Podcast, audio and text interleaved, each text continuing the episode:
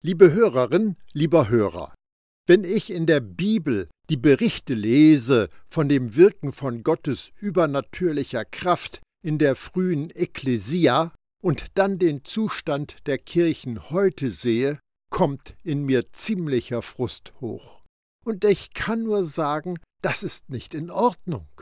Es ist nicht in Ordnung für Gottes Töchter und Söhne auf der Stelle zu treten und nur auf das Jenseits zu warten. Es ist nicht in Ordnung für Gottes Erben in einem kraftlosen Leben zu leben und zu singen Mein Gott, ich will von hinnen gehen, der Erdentag wird mir zu lang, die Tore deiner Stadt zu sehen, zu hören himmlischen Gesang. Der Geist der Auferstehung wohnt jetzt in uns. Diese Macht gibt unseren sterblichen Körpern Kraft, und diese Herrlichkeit wohnt in uns, um freigesetzt zu werden. Petrus wusste, wer er in Jesus war. Er war in der Lage, einem Gelähmten in die Augen zu schauen, energisch seine Hand zu ergreifen, ihn auf seine Füße zu stellen und die heilende Kraft von Gott in dem Maß freizusetzen, dass der Mann herumlief und in die Luft sprang. Was war da los? Petrus wusste, was er hatte, und er wusste, wie er es weitergeben konnte. Ich habe weder Silber noch Gold, aber das, was ich habe, das gebe ich dir. Im Namen von Jesus, dem Messias, dem Mann aus Nazareth, steh auf und lauf umher. Apostelgeschichte 3, Vers 6. Petrus wusste, dass er Gottes Sohn auf der Erde war, gekrönt mit der Herrlichkeit von Jesus, dem Messias. Und er machte die Herrlichkeit des Herrn auf der Erde sichtbar. Die Leute, die das miterleben durften, waren ziemlich überrascht, als sie die Macht sahen, die durch Petrus losgelassen worden war. Dann heißt es, als Petrus das sah, sprach er die Volksmenge an. Ihr Leute aus Israel, warum seid ihr so verwundert über dieses Geschehen? Und warum starrt ihr uns so an, als hätten wir durch unsere eigene Kraft oder besondere Frömmigkeit bewirkt, dass dieser Mann wieder gehen kann? Und das, was ihr hier seht und merkt, ist ganz klar. Dieser Mann hat sein Vertrauen auf Jesus gesetzt und so hat er, Jesus selbst, ihn vollkommen gesund gemacht, weil dieser Mann auf ihn vertraut hat. Und ihr wart alle dabei, als das geschah. Apostelgeschichte 3, die Verse 12 und 16.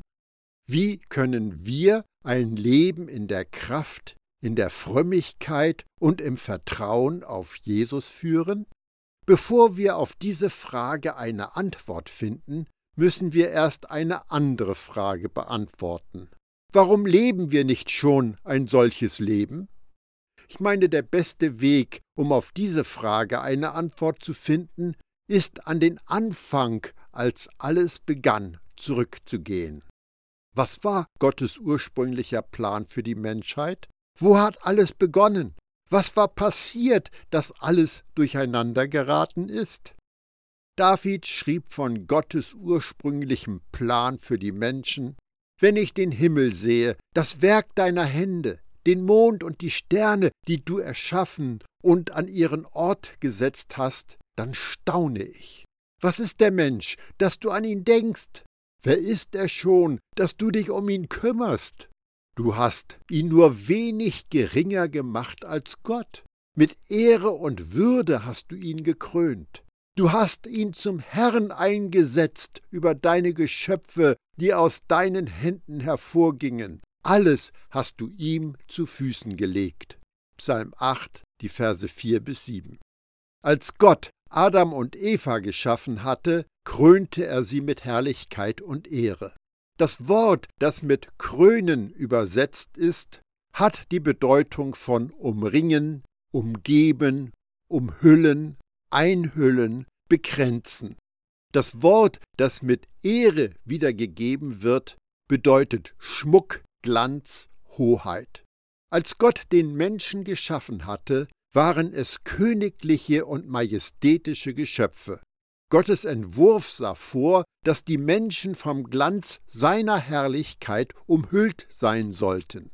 Das hebräische Wort für Herrlichkeit umfasst die Bedeutung von Ehre, Ruhm, Pracht, Reichtum, Überfluss und weist auf Gottes Überfluss, Reichtum und Würde hin. Es ist die Offenbarung von Gott in all seiner Herrlichkeit. Der Mensch wurde als Gottes Ebenbild geschaffen, um Träger seiner Herrlichkeit zu sein. Der Mensch war eingehüllt, buchstäblich umgeben von Gottes Herrlichkeit wie in einem strahlenden Licht. Das Wort Herrlichkeit wird im Hebräischen auch gebraucht, um das Gewicht von Autorität auszudrücken. Das hebräische Wort für Herrlichkeit ist abgeleitet von einem Wort, das Schwersein bedeutet.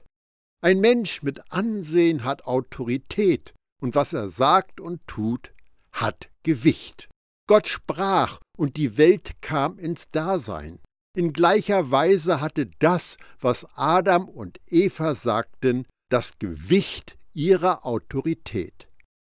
Da sprach Gott, wir wollen Menschen schaffen nach unserem Bild, die uns ähnlich sind.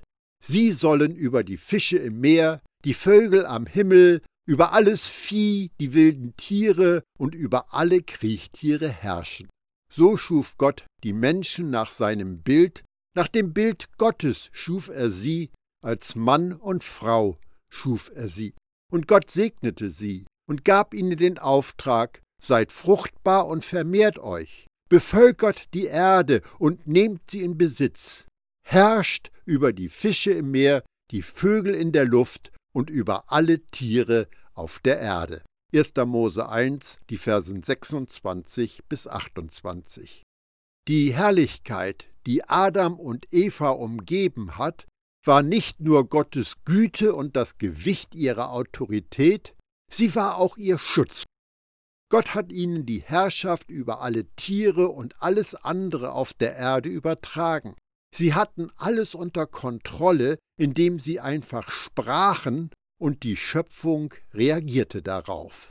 Vergleicht das einmal mit dem Zustand heute. Wenn ein mikroskopisch kleines Virus so viel Macht über Menschen hat, dass es sie töten kann.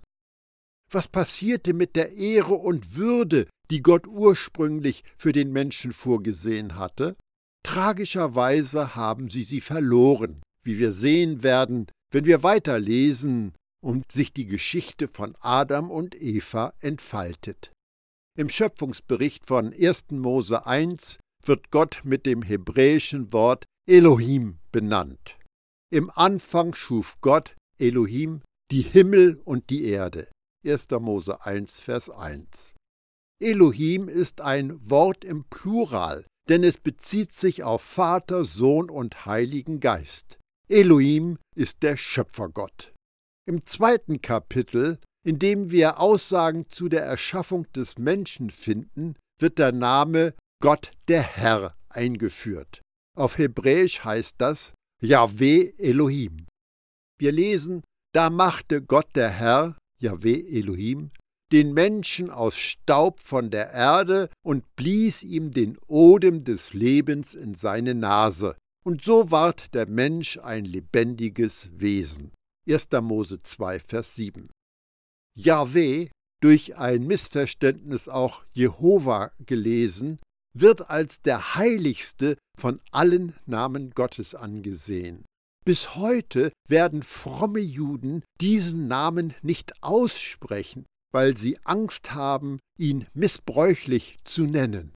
Dieses Wort zu sagen gilt für das jüdische Volk als Gotteslästerung und wird als die schlimmste Vermessenheit angesehen.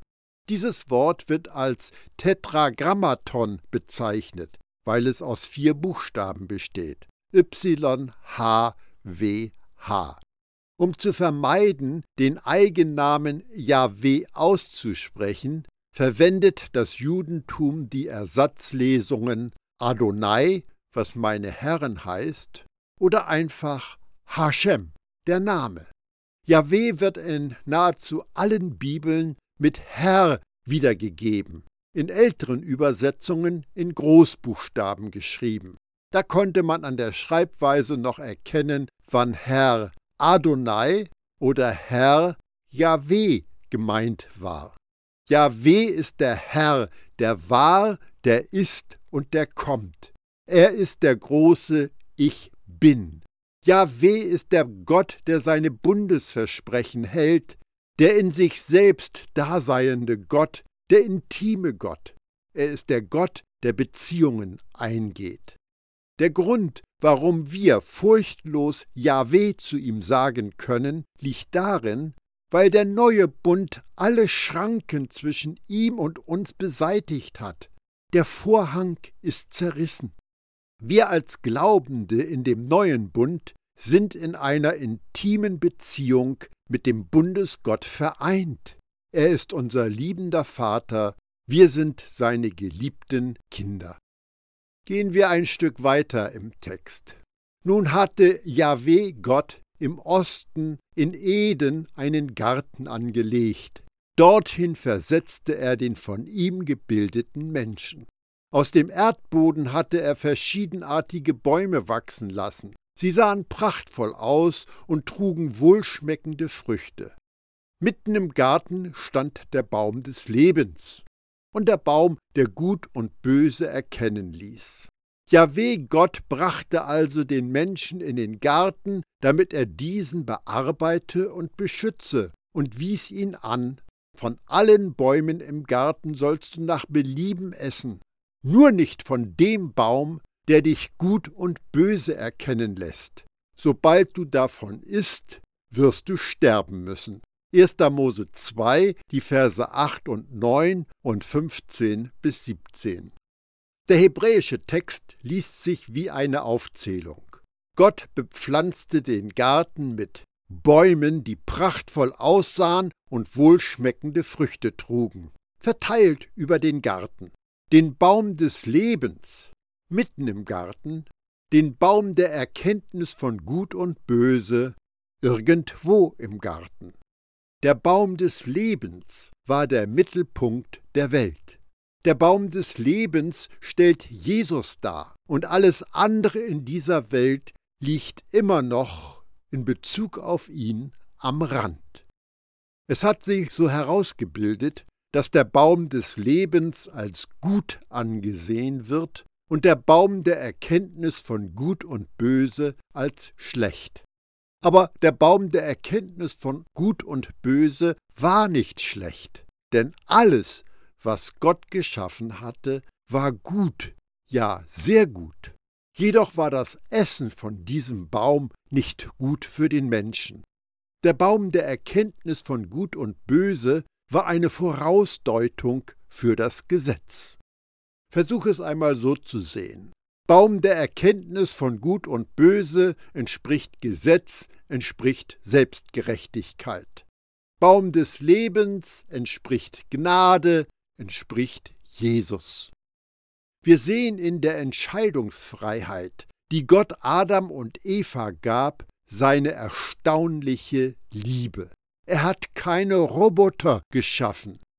Liebe ist eine Wahl, und Gott riskierte, indem er uns nach seiner Art geschaffen hat, dass der Mensch die falsche Entscheidung treffen könnte.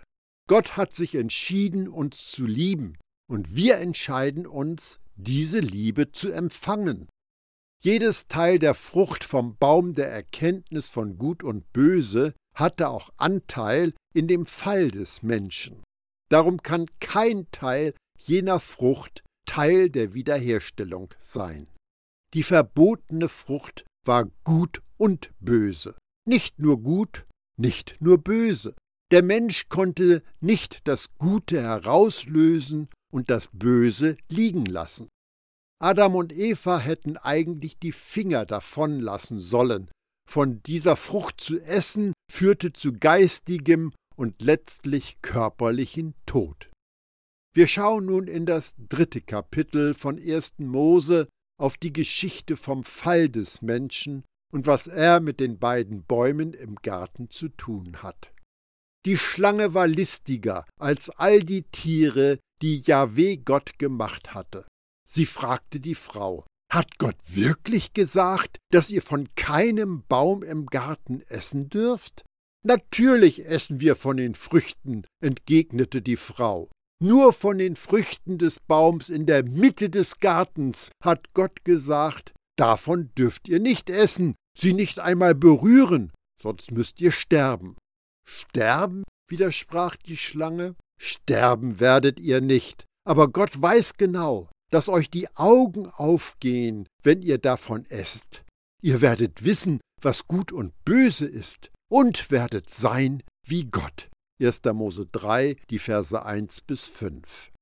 Sowohl die Schlange wie auch Eva zitierten Gott falsch und verdrehten, was er gesagt hatte. Die Schlange stellte Gott als knickerig dar. In einer Frage versteckt behauptete sie, dass Gott gesagt habe, dass ihr von keinem Baum im Garten essen dürft. Tatsächlich hatte Gott aber gesagt, von allen Bäumen im Garten sollst du nach Belieben essen. Er setzte nur eine Grenze, esst nicht von dem einen Baum. Auch Eva verdrehte, was Gott gesagt hatte, als sie den Baum der Erkenntnis von Gut und Böse als mitten im Garten stehend beschrieb. Der Baum der Erkenntnis von Gut und Böse war nicht die Mitte der Welt. Der Baum des Lebens war und ist heute immer noch der Mittelpunkt des Universums. Diese Verdrehungen von dem, was Gott gesagt hatte, war der Anfang vom Ende der Unschuld in dem Garten. Wenn immer die Wahrheit verdreht wird, werden wir spüren, dass uns die Freiheit in den Händen zu zerrinnen beginnt. Eva aß von der Frucht vom Baum der Erkenntnis von Gut und Böse, weil sie es als erstrebenswert ansah, Gott gleich zu sein. Wie kann dieser Wunsch eine Sünde sein? Können wir das auf uns anwenden? Ist das nicht das Ziel des Christseins? Sollten wir nicht eigentlich mehr tun, um gerecht und heilig und Jesus ähnlich zu werden? Nein und nochmals nein. Wenn wir meinen, dass wir durch unsere eigenen religiösen Prinzipien Jesus ähnlicher werden können, leben wir in der Sünde des fehlenden Vertrauens in seine Gerechtigkeit, die uns als Geschenk angeboten wird. Es ist eine Beleidigung für Jesus und sein am Kreuz vollbrachtes Erlösungswerk, wenn wir denken, dass wir uns durch unsere frommen Übungen und Bemühungen bei Gott annehmbarer machen können. Adam und Eva waren schon als Gottes Ebenbild geschaffen. Sie haben der Schlange die Lüge abgenommen, dass sie etwas tun müssten, um etwas zu werden, was sie längst waren. Das größte Übel der Menschheit ist, zu versuchen, wie Gott, aber unabhängig von Gott zu sein, indem sie sich bemüht, gut und böse zu erkennen und ihr Bestes gibt, um gut zu sein. Das war die große satanische Lüge im Garten Eden. Wahre Nachfolge zeigt sich darin, das Geschenk, Jesus Gerechtigkeit, anzunehmen und im Vertrauen auf die Wirksamkeit dieses Geschenks einfach sein Leben zu leben. Gott hat uns nicht als Ziel angegeben, danach zu streben, Jesus ähnlicher zu werden. Es geht darum, dass wir glauben, dass wir durch den Heiligen Geist in unserem Geist umgewandelt worden sind zu einer vollkommen heiligen Neuschöpfung in Gott. Ich erinnere noch einmal an die Aussage von Johannes, in der er den Grund nannte, warum Menschen die Welt lieben. Liebt nicht die Welt und was in der Welt ist. Wer die Welt liebt, in dem ist die Liebe des Vaters nicht. 1. Johannes 2, Vers 15. Die Liebe des Vaters ist nicht in denen, die die Welt lieben. Das Wort Welt verweist auf die Begehrlichkeit des eigenen Ichs und die Begehrlichkeit der Augen sowie das Prahlen mit dem, was man besitzt. Weißt du, wann die Liebe zur Welt zuerst in das Herz des Menschen gekrochen ist? Vielleicht hast du es geahnt. Es war im Garten Eden. Als die Frau nun sah, wie gut von dem Baum zu essen wäre, was für eine Augenweide er war und wie viel Einsicht er versprach, da nahm sie eine Frucht und aß. Sie gab auch ihrem Mann davon, der neben ihr stand. Auch er aß. 1. Mose 3, Vers 6. Gut zu essen, Begehrlichkeit des eigenen Ichs, eine Augenweide, Begehrlichkeit der Augen, verspricht Einsicht, Prahlen mit dem, was man besitzt. Adam und Eva kauften der Schlange die Lüge ab, dass Gott ihnen etwas Gutes vorenthalten würde. Für einen Augenblick wandten sie sich von Gottes Liebe zu ihnen ab. Wenn wir Gottes Liebe zu uns nicht vertrauen, wird das dazu führen, dass wir die Welt lieben, und die Folgen werden immer falsche Entscheidungen, Scham und Schande sein. Unsere Augen werden sich für Gottes Liebe schließen, aber für etwas anderes weit geöffnet. Da gingen beiden die Augen auf. Sie merkten auf einmal, dass sie nackt waren. Deshalb machten sie sich Lendenschurze aus zusammengehefteten Feigenblättern. Am Abend, als es kühler wurde, hörten sie Jahwe Gott durch den Garten gehen. Da versteckten sich der Mann und seine Frau vor Jahwe Gott zwischen den Bäumen. Doch Jahwe Gott rief den Menschen: Wo bist du? Der antwortete: Ich hörte dich durch den Garten gehen und bekam Angst, weil ich nackt bin. Deshalb habe ich mich versteckt. Wer hat dir gesagt, dass du nackt bist? fragte Gott. Hast du etwa von dem verbotenen Baum gegessen? 1. Mose 3, die Verse 7 bis 11. Wofür wurden die Augen von Adam und Eva geöffnet? Die Schlange hatte ihnen gesagt, dass ihnen die Augen aufgehen werden und sie wie Gott sein würden. Aber tragischerweise wurden ihre Augen für ihre Nacktheit aufgetan. Bis zu diesem Augenblick brauchten sie keine körperliche Bedeckung. Ihre Umkleidung war Gottes unübertreffliche Herrlichkeit. Als sie die Frucht des verbotenen Baums aßen, ist Gottes alles umhüllender Glanz von ihnen gewichen, und ihre Augen wurden für ihre Scham geöffnet. Das Bewusstsein ihrer Nacktheit brachte das Gefühl, verworfen zu sein, und dagegen brachten sie die Selbstgerechtigkeit in Stellung, die Feigenblätter. Als sie sich ihrer Schuld bewusst geworden waren, versteckten sie sich vor Gott. Gott ging ihnen nach und rief sie Adam, Mensch, wo bist du? Gott hat sich nicht und niemals von Adam und Eva, von dem Menschen allgemein, abgewandt. Er kam, um sie zu suchen. Selbst nachdem sie aus dem Garten verbannt waren, hat Gott weiterhin mit ihnen gesprochen. Aber die Intimität des Gartens, die es zwischen Gott und Mensch gegeben hatte, war verschwunden. Adam und Eva hatten versucht, Gott ähnlicher zu werden, indem sie von dem verhängnisvollen Baum gegessen haben. Aber als sie die Frucht zu sich genommen hatten, mussten sie mit Erschrecken feststellen, wie unähnlich sie Gott tatsächlich waren.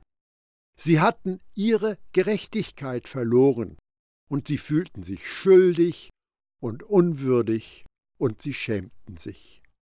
Das zeigt uns, dass sie zwar als Gottes Ebenbild aber nicht mit seiner Gerechtigkeit geschaffen worden sind. Sie waren Geschöpfe mit einer eigenen Gerechtigkeit.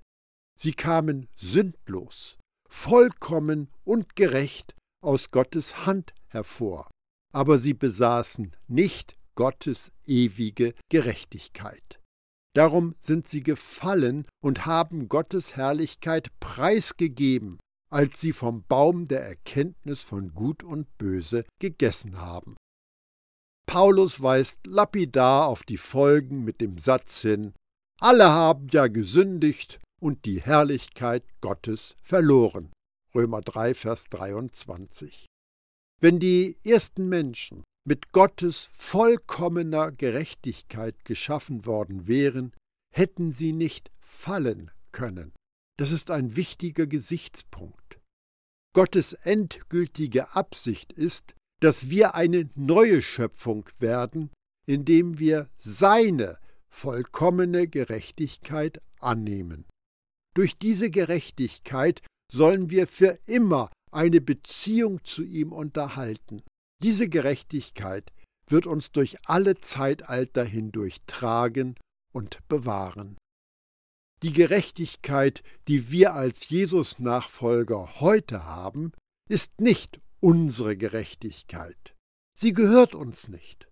Paulus sagt dazu, Euch aber hat Gott mit Jesus Christus verbunden, mit ihm, der uns zur Weisheit wurde, die von Gott kommt, zur Gerechtigkeit, zur Heiligkeit und zur Erlösung. 1. Korinther 1, Vers 30.